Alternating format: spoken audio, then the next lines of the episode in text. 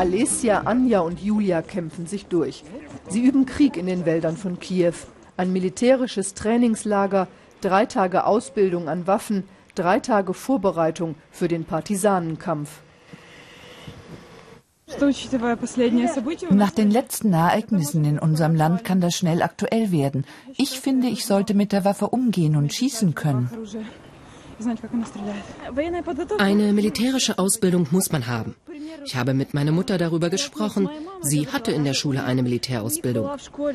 Das sollte jeder haben. Vor allem, wenn man die Situation in unserem Land gerade sieht, ist eine Militärausbildung für unsere Generation unverzichtbar. Ich will lernen, mein Vaterland zu verteidigen.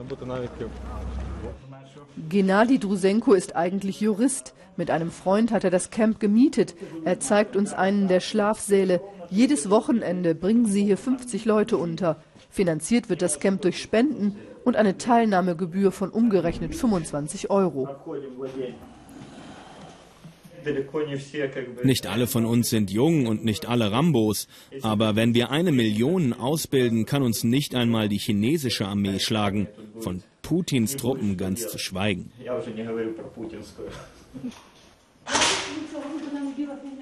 Häuserkampf. Auch das trainieren die Mädchen an diesem Wochenende. Montag werden sie wieder in der Uni sitzen, irgendwo in Kharkiv oder Kiew Sprachen oder Jura lernen. Nicht nur hier bereiten sie sich auf den Krieg vor. In Kiew ruft Präsidentschaftskandidatin Julia Timoschenko ihre Mitbürger zum Kampf gegen Russland. Als Berater an ihrer Seite hat sie Kriegsveteranen, die die Widerstandsbewegung anführen sollen.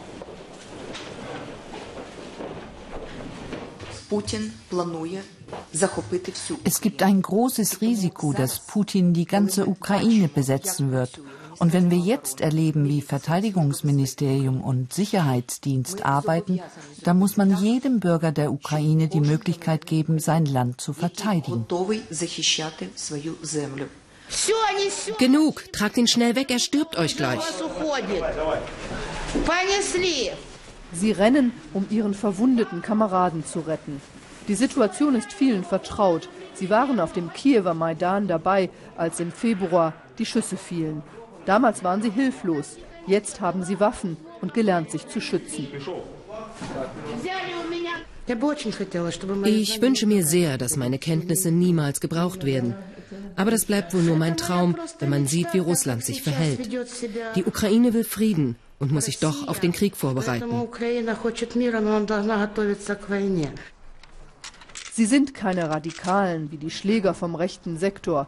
Studenten, Lehrer, Juristen, ganz normale Bürger, hier liegen sie im Dreck und üben Schießen. Die Waffen haben die Ausbilder ausgeliehen, ganz legal. Nebenan ist ein privater Club, eine Art Schützenverein. Jewgeni ist Familienvater, drei Kinder. Das vierte ist gerade unterwegs, Ex-Militär, der seine Kenntnisse jetzt weitergibt. Sie sind bereit. Sie haben keine Angst. Die meisten sind Gläubige, die den Tod nicht fürchten.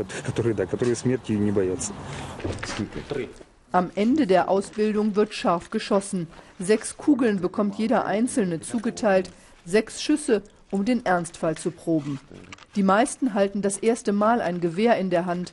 Mehr als 300 Leute haben sie bereits ausgebildet. Die Warteliste für das nächste Trainingslager ist lang. Dass sie hier europäische Werte verteidigen, davon sind sie überzeugt. Sie hoffen, dass das auch die Menschen in Berlin und Brüssel verstehen. Die polnischen Nachbarn haben das verstanden, glauben sie. Ein polnischer Freund hat mir Folgendes geschrieben. Ihr seid die einzige europäische Nation, die daran erinnert, was Würde und Freiheit ist und die bereit ist zu leiden und dafür zu sterben, während wir in Brüssel die Form von Tomaten diskutieren. Für die Ukraine sind sie entschlossen zu kämpfen. Jetzt gehen sie erst einmal nach Hause und warten. Mit ihrem Einsatz rechnen sie jederzeit. Hallo Ukraine!